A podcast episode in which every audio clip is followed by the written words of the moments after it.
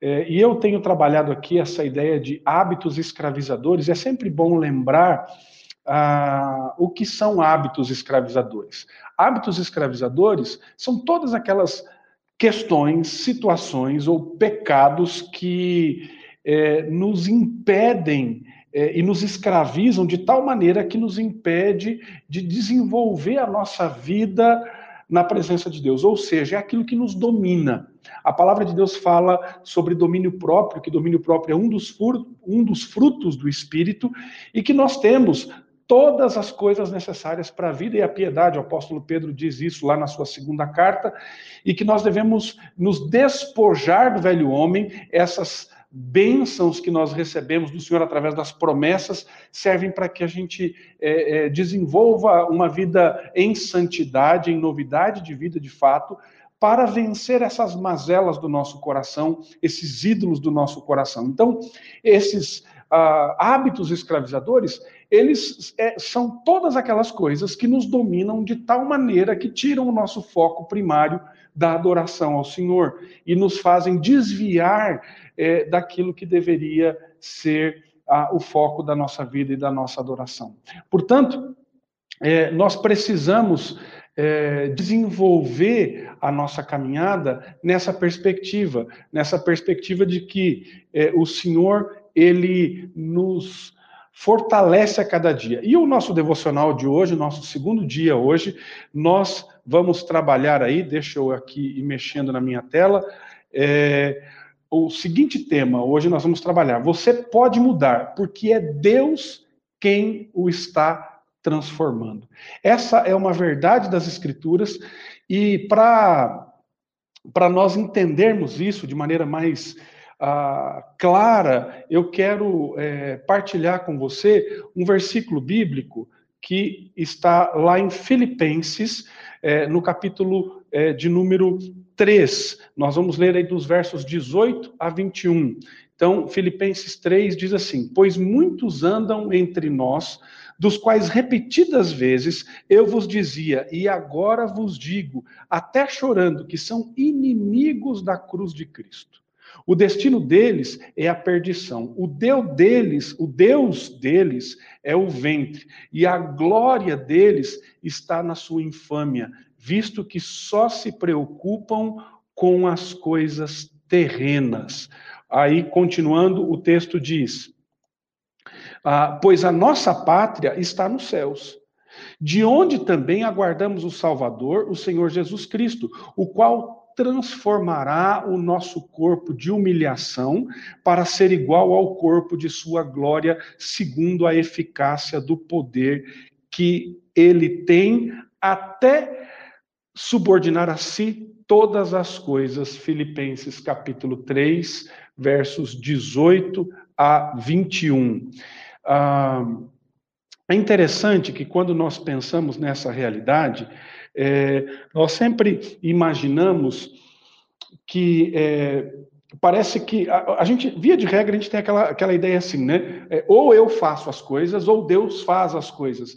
Mas é, é interessante nós percebermos que mudanças requerem tanto trabalho como redenção.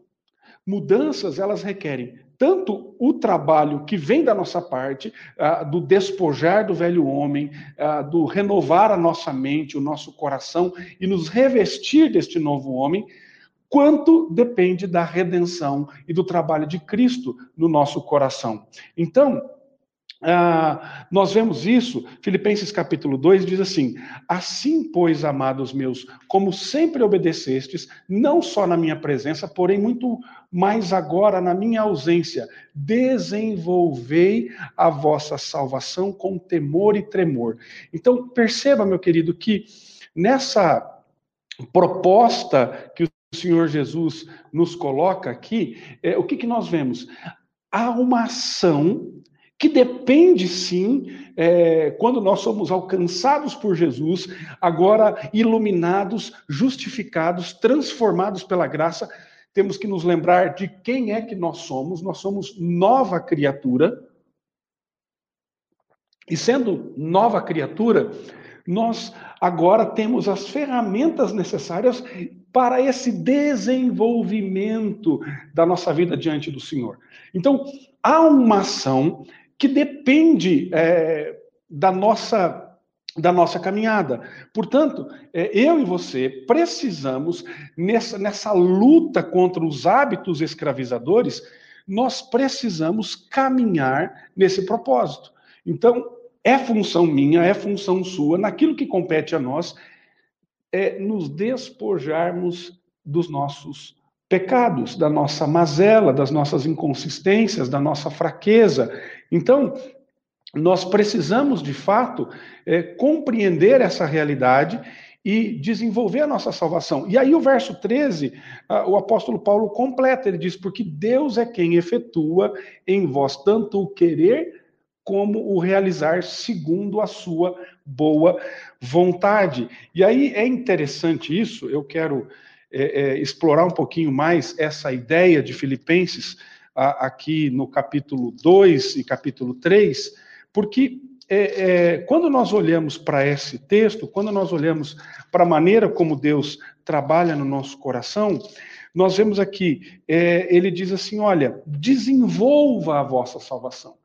É, isso é, tem aqui é, explícito, não, não está implícito, está claramente a, a ideia de que eu e você devemos, na presença de Deus, com temor e tremor, desenvolver essa caminhada, ou seja, ter a nossa mente, o nosso coração, os nossos anseios, os nossos desejos dominados por esta palavra.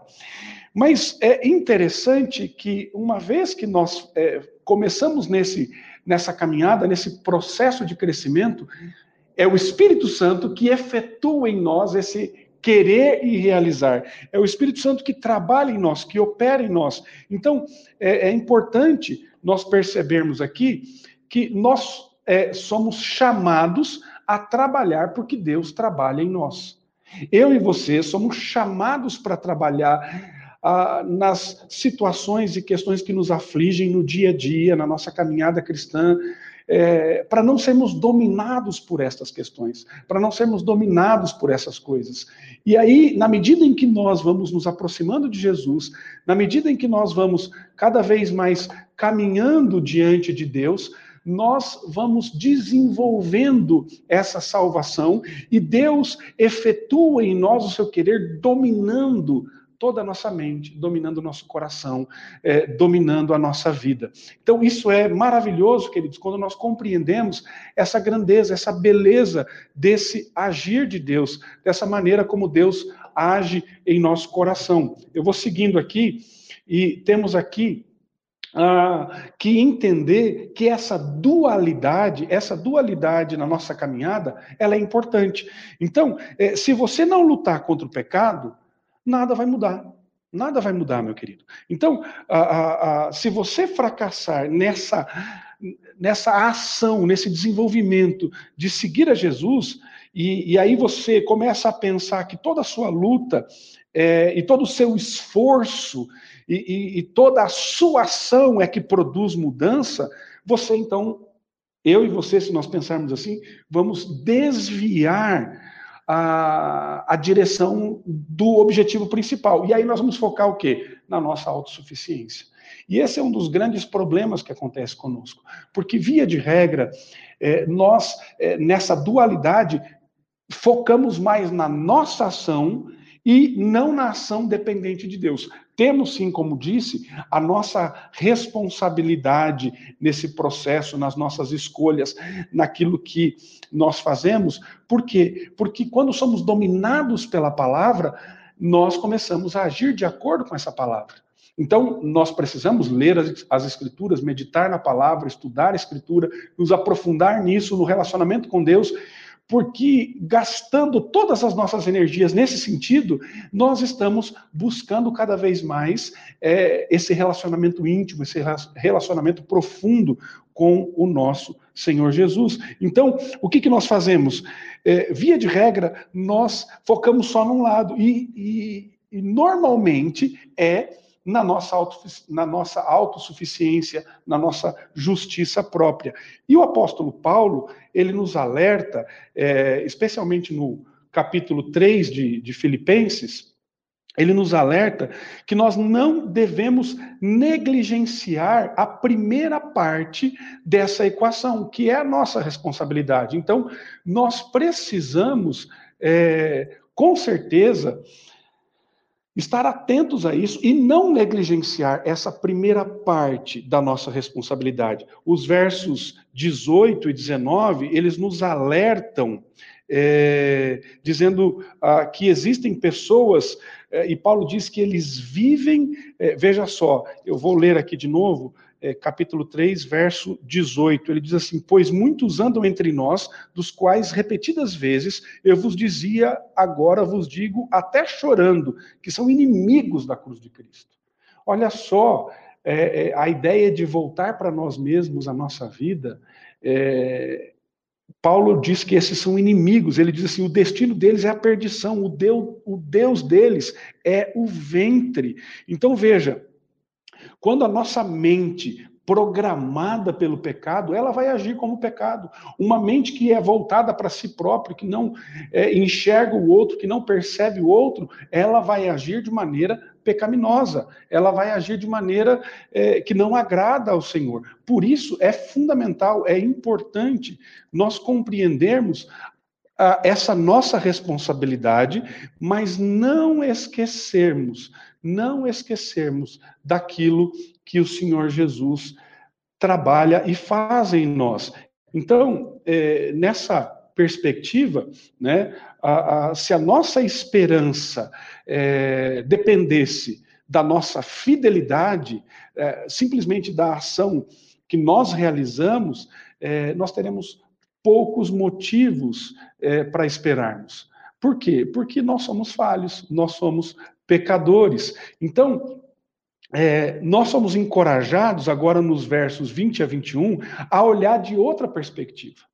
A olhar através dos óculos das Escrituras, porque o verso 20 e 21 diz assim: é, Pois a nossa pátria está nos céus, de onde também aguardamos o Salvador, o Senhor Jesus Cristo, o qual transformará o nosso corpo de humilhação para ser igual ao corpo de sua glória, segundo a eficácia do poder que ele tem de até subordinar a si todas as coisas. Então, quando agora o apóstolo Paulo ele trabalha essa perspectiva, é, ele nos mostra, ele ah, trabalha que nós temos uma perspectiva uh, transcendente, que vai além das nossas forças, que opera em nós de maneira poderosa e derrama sobre nós, pela força do Espírito Santo, pelo poder do Espírito Santo, pela palavra do Senhor, que nos dá todas as coisas necessárias para vencermos o pecado, para vencermos os hábitos escravizadores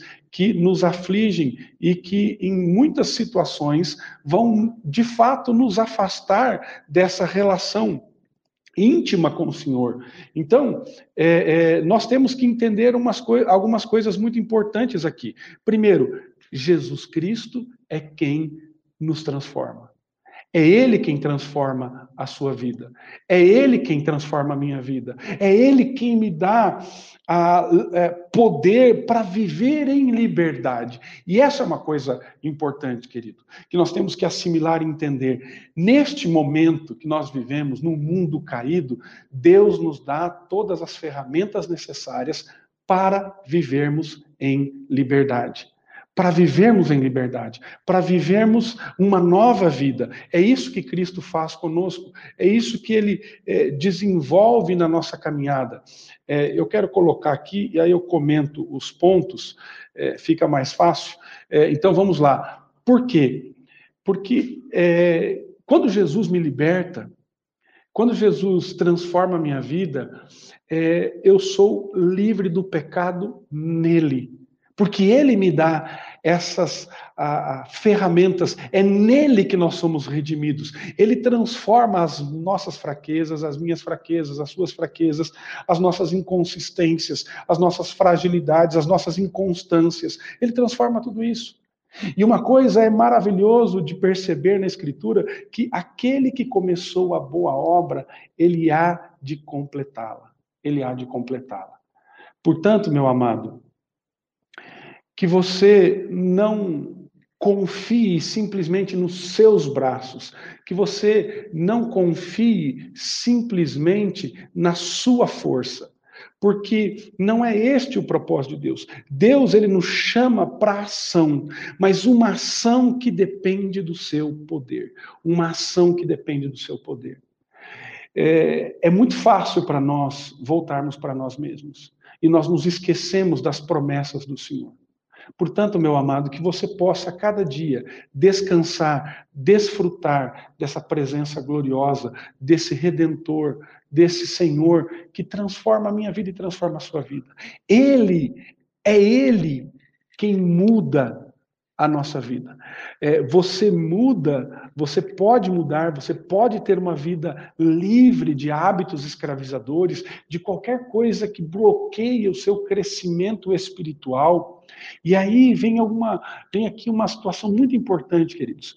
Às vezes nós lidamos e lutamos com alguns pecados que nos dominam. A bênção é que a Escritura nos mostra que nós não precisamos ser dominados por esses pecados.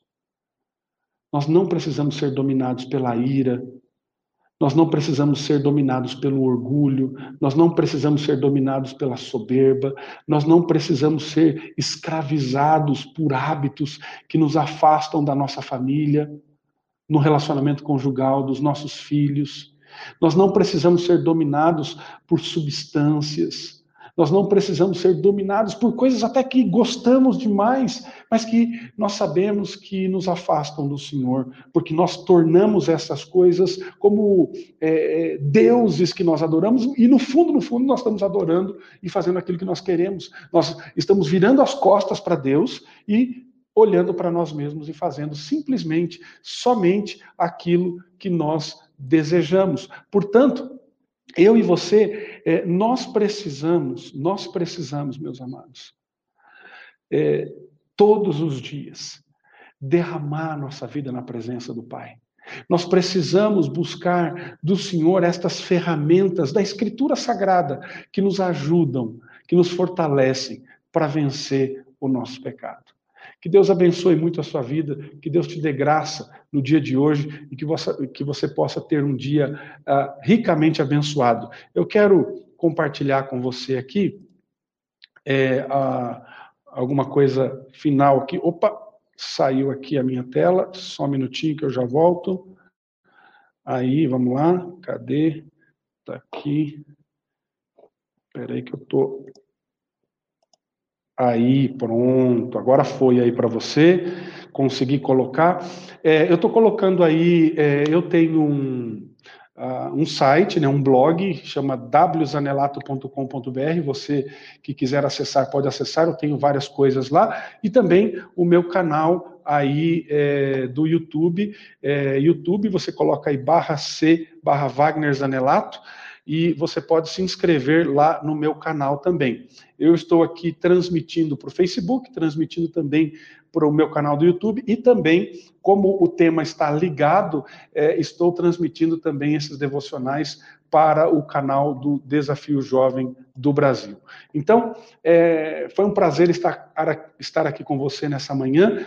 É, nós não faremos isso todos os dias, serão alguns dias da semana, pela manhã, via de regra, nesse horário entre 9, 9 10, 9 20, nós iniciaremos é, o nosso devocional e eu, é, para aqueles que eu tenho contato, vou enviar o link. Você é, que é, desejar assistir todos esses devocionais, depois eu vou colocar eles todos organizados lá na nossa ah, no nosso canal do YouTube. Querido, que Deus abençoe a sua vida, é, um grande abraço, que essa palavra possa, de fato, é, ser bênção para a sua vida no dia de hoje. Um grande abraço, Deus abençoe você.